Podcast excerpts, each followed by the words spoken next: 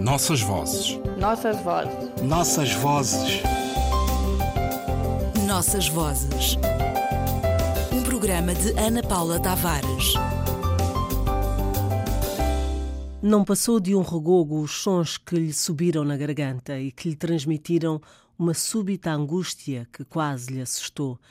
Mas depois, afastada à vontade da resposta no chefe da divisão de Calumbo, tranquilizou-se. Divertia-se, mesmo até com a ideia que teria que aprender uma nova linguagem, já que regressara de um outro mundo. Arnaldo Santos, A Casa Velha das Margens, página 21. As datas são assim fronteiras artificiais que escolhemos por razões do equilíbrio do texto. Jogam-nos para fora e para dentro de cronologias específicas quando o texto fundador, por acaso, foi escrito ou editado uns tempos antes, uns tempos depois. A fronteira da década, com os seus múltiplos significados, estilhaça-se nos meros dias ou meses que apetece manipular em nome de uma lógica nova imposta pela surpresa de encontrar quem escreve e constrói a narrativa que recupera vários tempos da memória coletiva e da literatura. Socorre-se dos mitos fundadores, dá espessura à cronologia enquanto teoria do tempo. Em vez de dividir em períodos, a historiografia separa o passado do presente. Como nos alerta Michel de Certeau, a literatura cria nexos, institui-se guardiã da memória coletiva. A história da memória coletiva pode ser retomada como um processo de produção cultural com a mediação de intermediários especializados em direção a uma recepção que dela se alimenta genealogistas, guardiães dos códices reais, historiadores profissionais instituem-se na memória da sociedade ao lado de mais velhos, adivinhos, e são simultaneamente depositários da história objetiva e da história ideológica.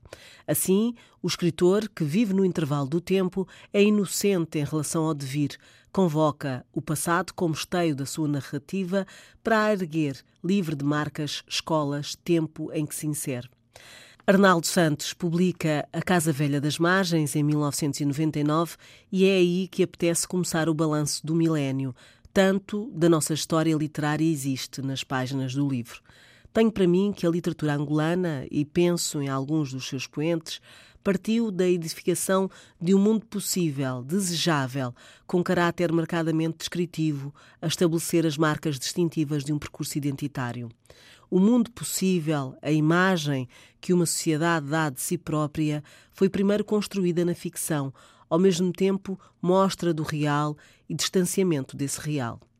Pedra de toque de um país profundar, a poesia, pelas vozes dos seus autores, com os seus lugares polémicos, reivindicou um primeiro real, um lugar e um mundo possível para situar a voz, para se instituir sujeito de um processo coletivo. A modernidade é o transitório, fugidio, contingente, mas olhada permite adivinhar o eterno. Tradição, pois sim, e qualquer coisa que se podia chamar nosso, uma comunidade imaginada na escrita. Em Angola, antes e depois da independência, a literatura inventa a nação, prova provada de que entre ficção, mundos possíveis, mais não existe do que um olhar transversal.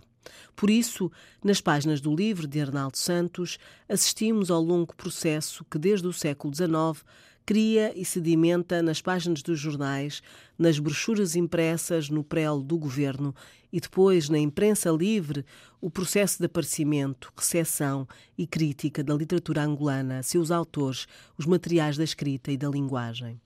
Cordeiro da Mata, como Mamed de Santana e Palma, são a um tempo personagens do livro e ajudam a compreender o nascimento, o desenvolvimento da literatura angolana uma teoria da recepção definindo as marcas de autor, as notícias de jornais, a crítica.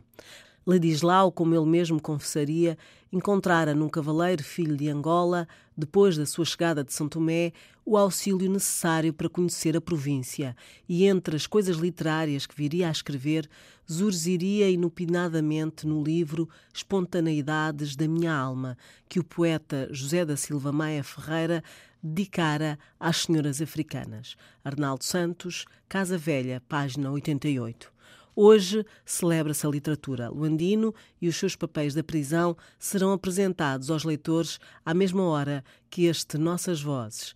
Arnaldo Santos fala do livro, do escritor e das aventuras da fundação de uma literatura.